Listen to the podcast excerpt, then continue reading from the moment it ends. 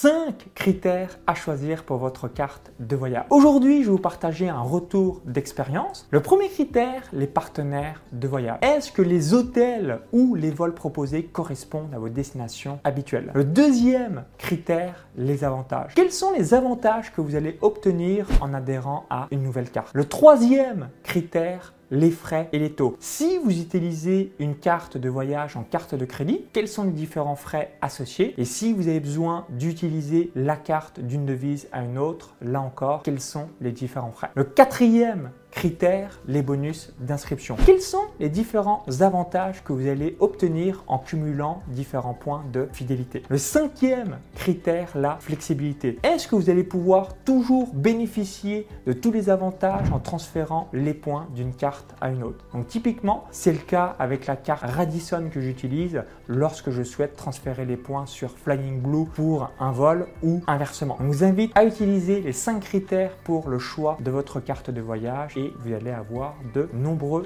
avantages qui vont avoir lieu. Bon voyage à tous